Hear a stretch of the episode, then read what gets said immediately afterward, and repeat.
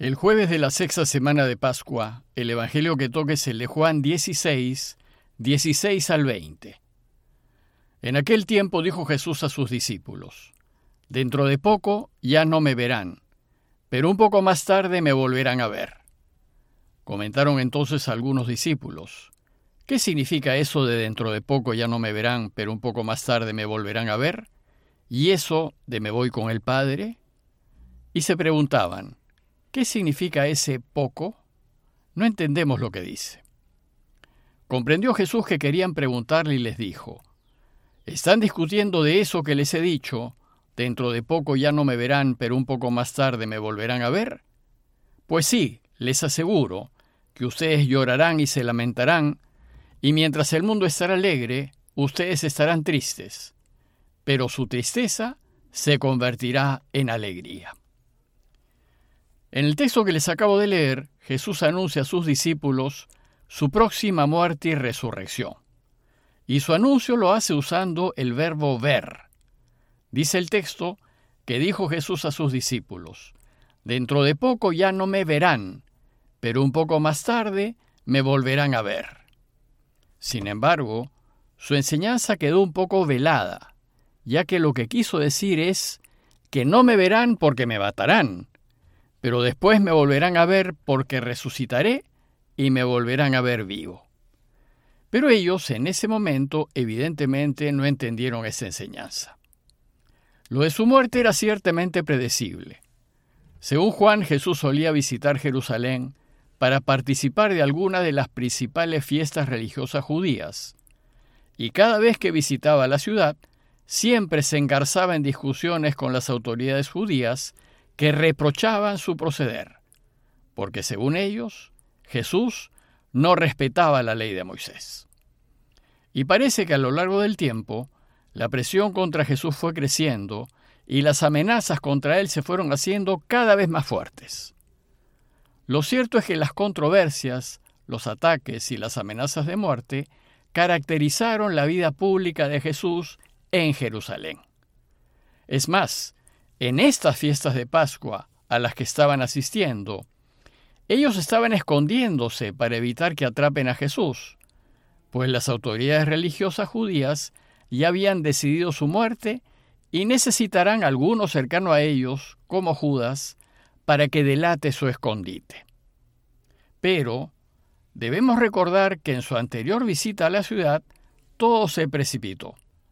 Pues Juan nos dice en 10.33 que intentaron matarlo diciéndole, No queremos apedrearte por ninguna obra buena, sino por una blasfemia, y porque tú, siendo hombre, te haces a ti mismo Dios. Esto, que se haga Dios, ciertamente no lo pudieron soportar. Lo consideraron un abominable insulto al Creador, y por eso el deseo de matarlo. Pero sucedió que después de ese intento de asesinato tuvo lugar la resurrección de Lázaro, y esto llevó a que las autoridades se cuestionasen más seriamente. ¿Y qué hacemos?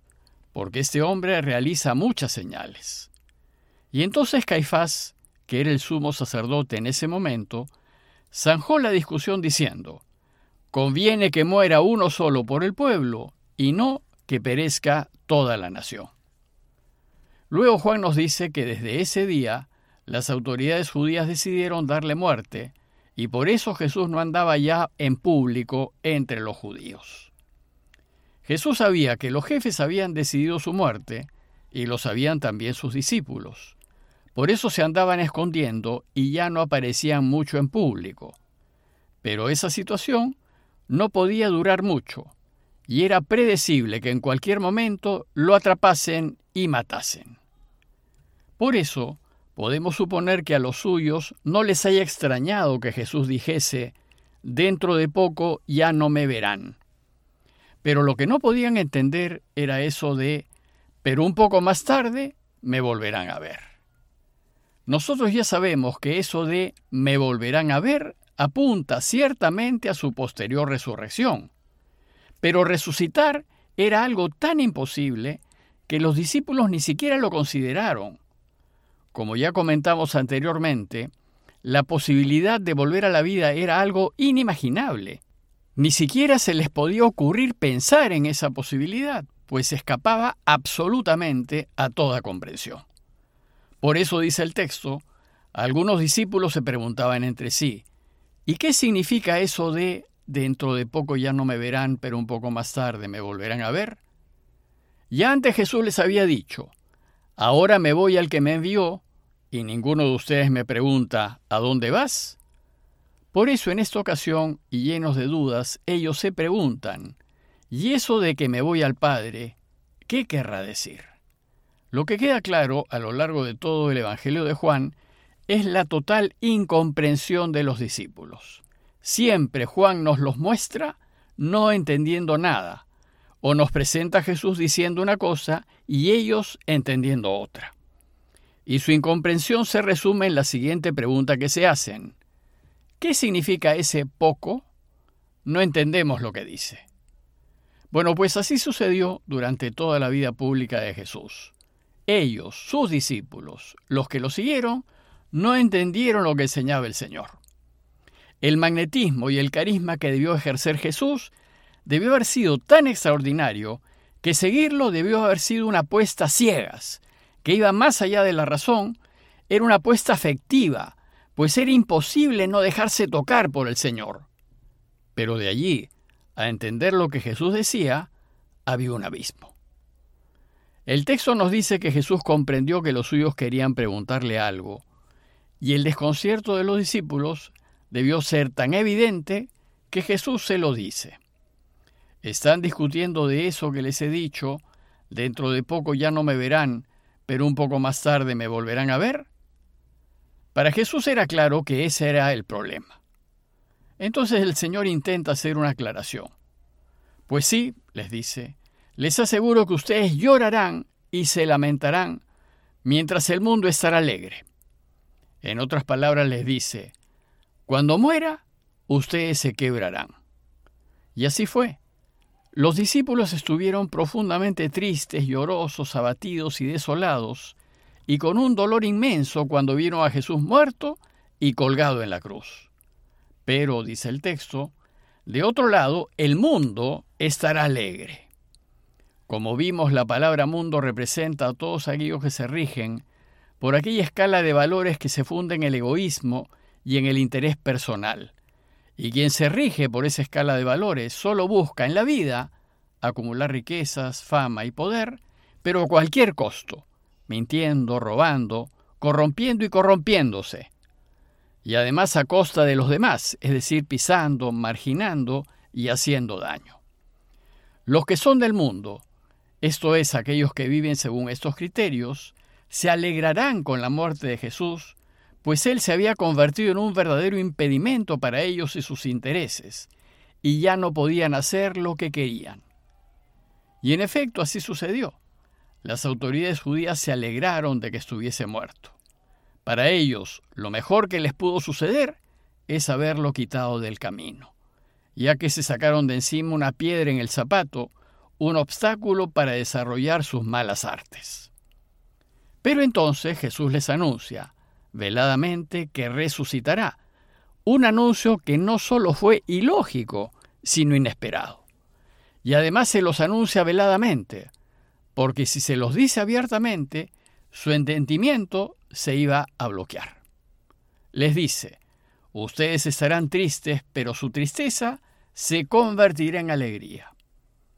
Pero si bien les dice que se alegrarán, no les dice por qué se alegrarán.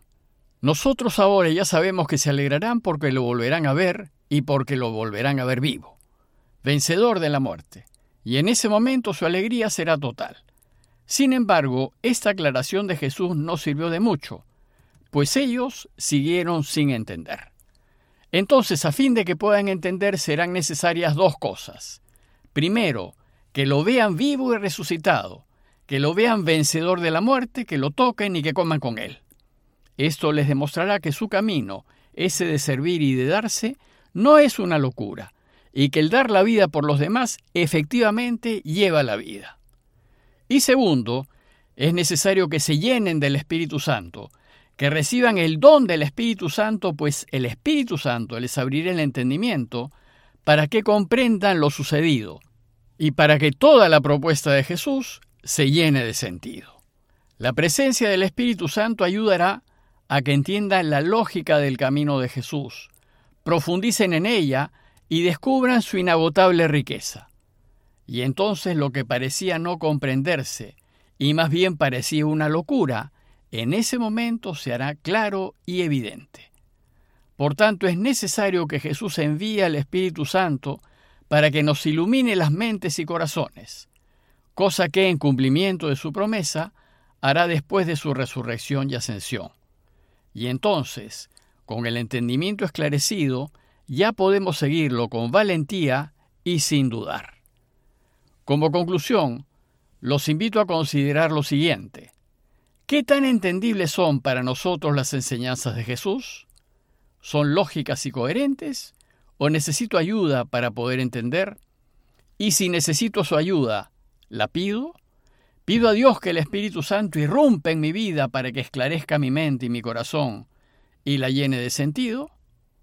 Y considerar también la necesidad de orar más, de formarnos más y de conocer mejor el camino de Jesús, pues es necesario que entendamos que Dios nos ha creado seres racionales para que usemos la razón comprendamos y nos comprometamos conscientemente con Él. Pidámosle pues al Señor su ayuda para conocerlo más, ya que si no lo conocemos no lo vamos a querer, y si no lo queremos no lo vamos a elegir ni lo vamos a seguir, ni nos jugaremos por Él todo lo que tenemos y queremos. Parroquia de Fátima, Miraflores, Lima.